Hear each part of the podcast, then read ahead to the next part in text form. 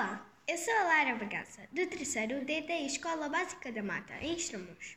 O nome da história que te venho sugerir é A Princesa Alice e o Espelho Mágico, do Clube de Tiara.